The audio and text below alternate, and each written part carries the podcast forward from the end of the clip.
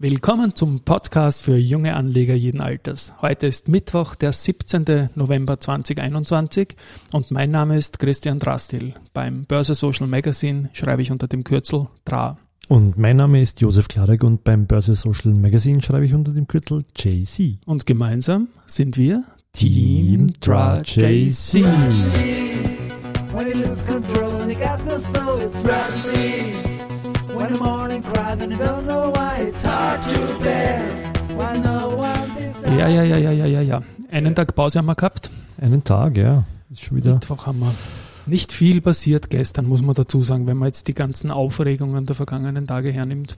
Ja, ein bisschen dann, unspektakulär im Moment alles, aber. Solche Phasen braucht der Markt auch, aber Mitte November ist eigentlich historisch nie viel passiert. Das sieht man auch im, im Kalender. So die Tagesumsätze sind auch wieder so auf rund 200 Millionen zurückgegangen. Wenn wir uns erinnern, in der Vorwoche gab es einen 700 Millionen Euro Tag Aktien okay. gesamt mit 500 Millionen nur bei der erste Group.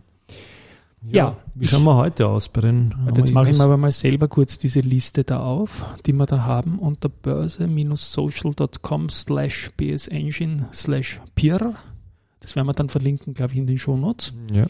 Da hast du ja immer die aktuellen L&S äh, Indikationen, Indikationen genau. reingespielt. Und den Mittelkurs dran daraus genau. Prozent ausgehen. Na gut, da habe ich es mal alphabetisch, was sehen wir da heute? Adiko, da ist mir aufgefallen, dass der, der CEO, der Herbert Joranek, der hat ein sehr positiv soundendes Interview im Börsenkurier gegeben.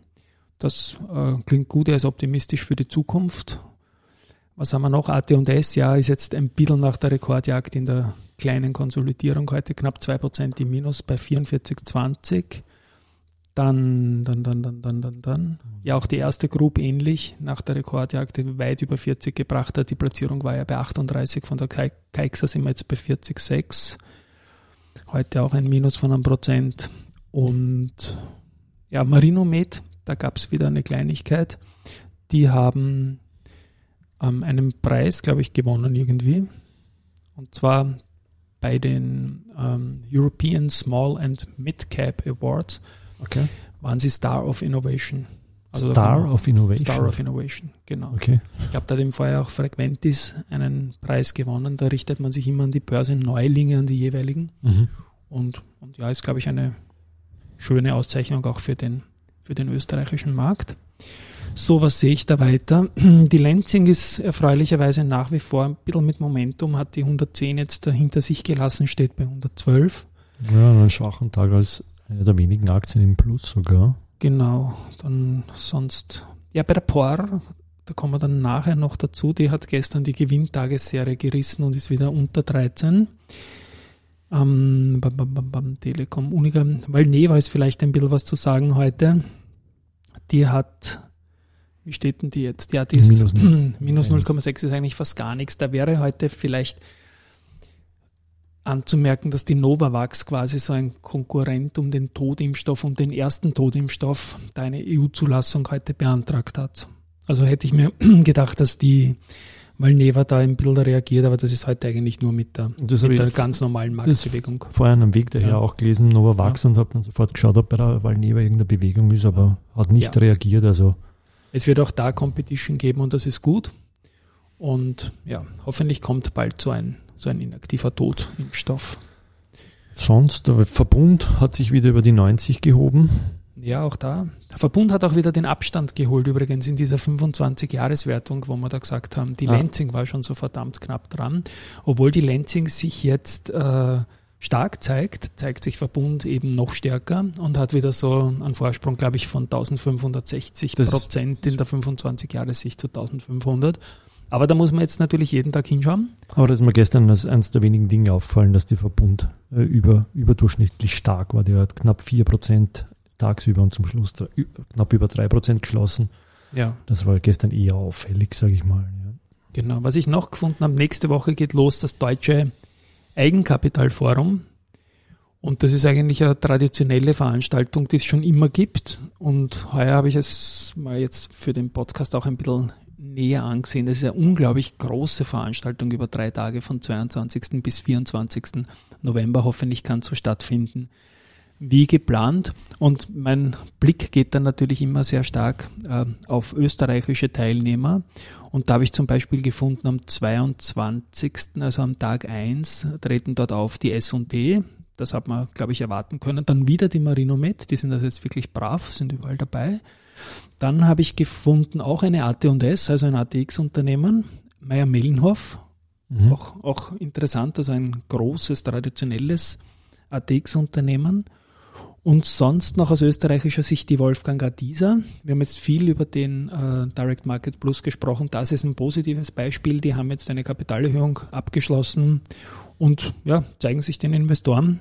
Das geht auch in Richtung höheres Segment, meiner Meinung nach.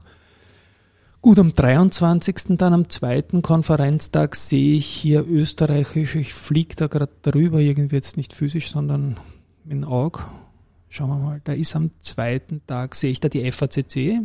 Auch da gibt es viel zu erzählen, was wir da dieses Ping-Pong gehabt haben, mit dem wir eigentlich super Nachrichten gehabt in den letzten Tagen, wenn dann nicht diese blöde alte Geschichte aus 2011 vor dem Börsegang gekommen wäre. Dann sehe ich auch die Knaus Dabert, die wir mit dem österreichischen Ehrmann Manuel Taverne da dabei haben in unserem Universum. Und letztendlich am Schlusstag, am 24. habe ich auch noch ein österreichisches Unternehmen gesehen. Auf jeden Fall einmal die Fabersoft, die ist auch immer Stammgast und dann noch irgend, ja, die Bavak sogar. Also es ist auch sehr überraschend für mich, dass ein, eine große ATX-Bank hier dabei ist. Also viel Erfolg allen. Ich sehe da, glaube ich, mehr als 100 in Unternehmen insgesamt, die das da attenden. Ein spannender Mix jedenfalls, also ja, von ja. den Österreichern jedenfalls gleich mal. Ja, und ich glaube, dort, dort trifft man auch auf, auf gute, informierte Investoren und Banken sind jetzt wieder heißer, als sie es noch vor einem Jahr waren, weil da ging ja gar nichts mehr. Ja. Insofern sieht man da heuer eine, eine gute Performance auch. Ja. Ja, du hast es vorhin gerade ange, äh, angemerkt, äh, zur POR gab es da noch eine Anfrage. Ja, und zwar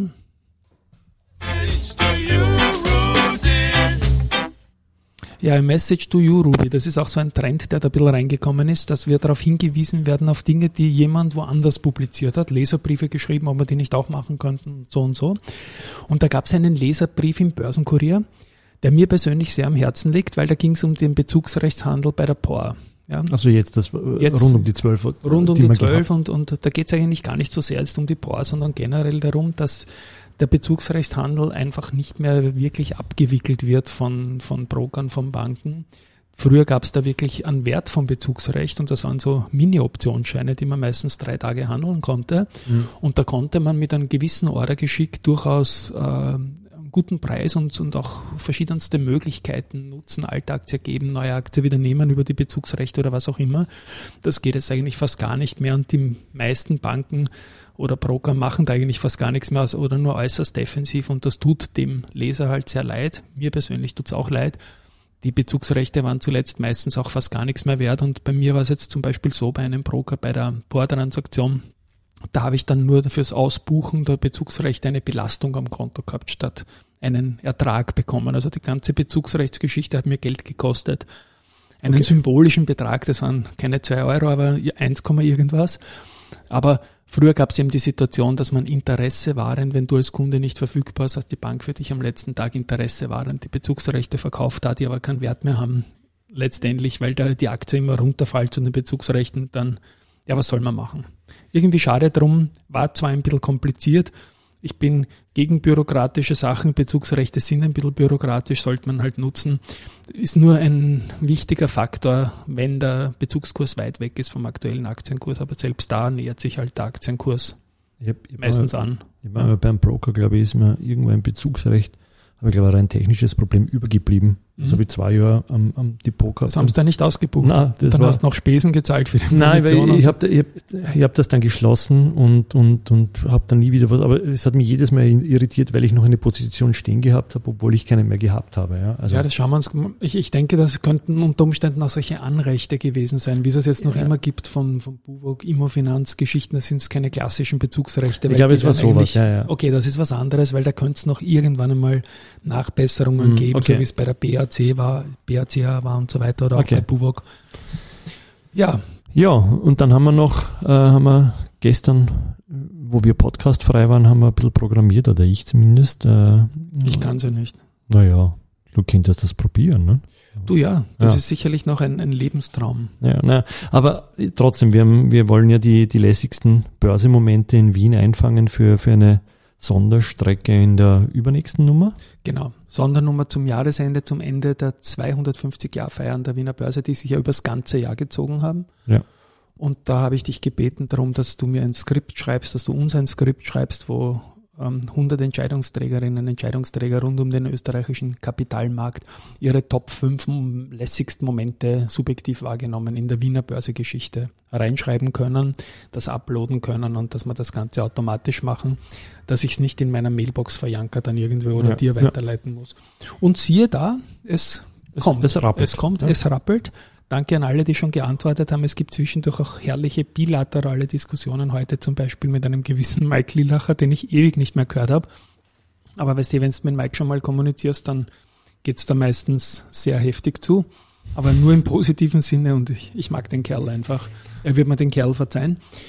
Ja, das werden wir Anfang 2022, glaube ich, wohl final aufdecken. Und das Schöne daran ist, dass wir alle diese Momente auch nennen werden und dann zusammenzählen.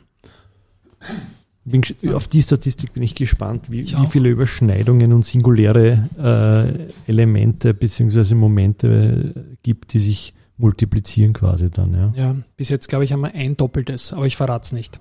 Okay, ich habe ich hab also beim lustige- Überfliegen habe ich gibt- eins es gibt- gesehen. Ja. Also wir haben jetzt, glaube ich, schon etliche Antworten drinnen, insgesamt kumuliert 100, es gibt, glaube ich, ein doppeltes. Aber umso mehr wird es eine Lesergeschichte werden und also einen eindeutigen, brutalen und sowieso aufgelegten Sieger wird es da nicht geben. Aber umso spannender.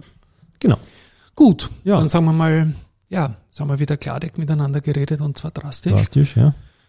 Dann spielen wir unser Tschüss-Jingle und sagen auch Tschüss und Baba, wir hören uns diese Woche. Schönen Abend, ciao, ciao.